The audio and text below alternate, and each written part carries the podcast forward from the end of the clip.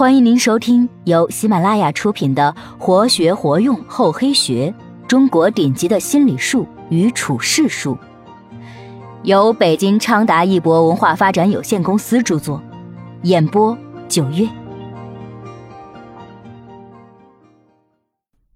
第十五集：脚踏两只船，防患于未然。下，孙叔敖后来得了重病。临死前告诫儿子说：“楚王认为我有功劳，因此多次想封赏我土地，我都没有接受。我死后，楚王为了回报我生前的功绩，一定会封给你土地的。你千万不要接受富饶的土地。在楚国和越国之间，有个地方叫锦丘。”这个地方土地贫瘠，而且名字很不好听。楚人啊，信奉鬼神；越国人讲究吉祥，都不会争夺这个地方，因此这个地方可以长久居有它。孙叔敖死后，楚王果然封给他儿子一块相当好的土地，他儿子辞谢不受，只请求请丘之地。楚王答应了他的请求，按照楚国的规定，分封的土地不允许传给下一代，唯有孙叔敖儿子的封地可以世代相传。很多人在立令智婚的时候，往往没有考虑到物极必反这一点，一旦犯了错，想要挽救时已是不可能的事了。最明智的选择是要防患于未然。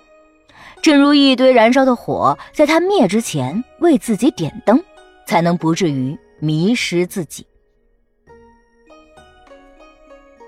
脚踏两只船的做法呀，总是让人鄙视。确实，如果运用到情感问题中，这种做法是很不明智的，到最后必定是竹篮打水一场空。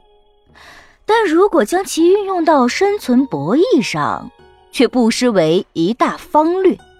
漫长而多舛的人生中，谁也不知道在前方等待我们的是什么，所以为自己预留后路是聪明人的做法。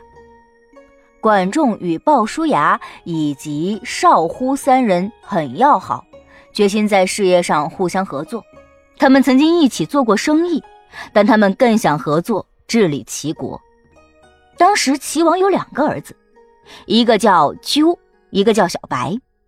少乎认为公子纠是长子，一定能继承王位，因此对管仲和鲍叔牙说：“对齐国来说，我们三人就像大典的三条腿，缺一不可。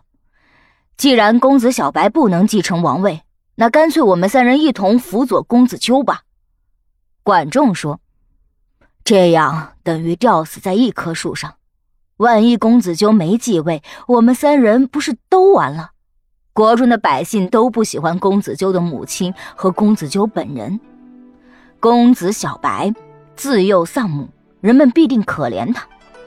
究竟谁继承王位很难说，不如由一个人侍奉公子小白，将来统治齐国的肯定是这两个人中的一个。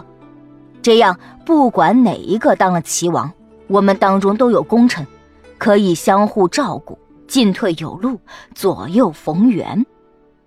于是他们决定由鲍叔牙去辅佐公子小白，由管仲和少乎辅佐公子纠。后来管仲射杀小白，鲍叔牙叫小白装死。管仲以为小白已死，从容的陪公子纠回国继位。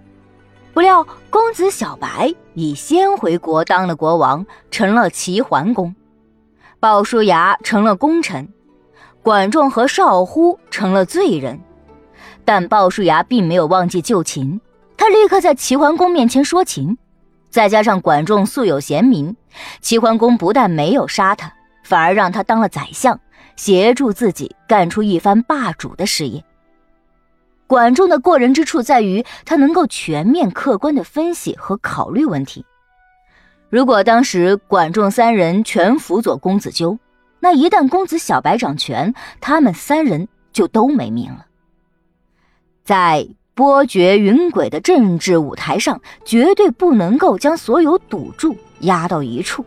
管仲脚踏两只船的聪明做法，给我们带来了深刻的启迪。凡事不可做绝，留有余地，实际上是给自己留条后路。看问题也不能只看到眼前顺利的局面，看不到可能造成的不利后果，一厢情愿的去处理问题，而要做到有备无患，防患于未然。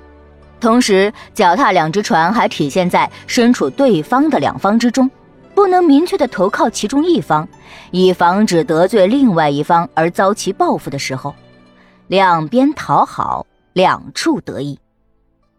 一九六八年美国总统大选期间，基辛格给尼克松的竞选团队打了一个电话，明确表示他可以向尼克松阵营提供宝贵的内部情报。尼克松团队非常惊喜。表示一旦竞选成功，内阁的位置就是基辛格的。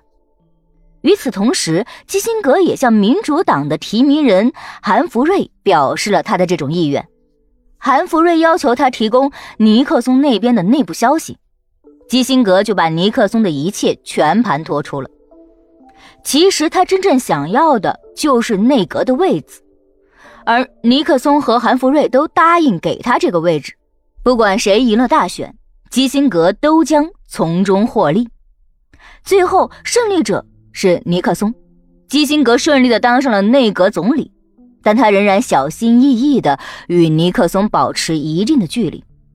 当福特上台的时候，原来与尼克松非常亲密的人都被迫下台了，而基辛格又成了福特的官员。因为与尼克松保持了适当的距离，他很幸运没有下台。继而在动荡的年代里叱咤风云，官场从来如此，运用此招便可游刃有余，久立不倒。在险恶的事情中，要想长久的生存，甚至屹立不倒，自然需要有一些异于常人的杀手锏。脚踏两只船，时刻保证自己有所得，便是一项不易修炼的绝活。正所谓“狡兔尚且有三窟”，人呐也应多几手准备。危难时刻突然降临的时候，才不至于因为一扇门关闭而无家可归，最后落得个流落街头的下场。本集播讲完毕，感谢您的收听，我们下集再见。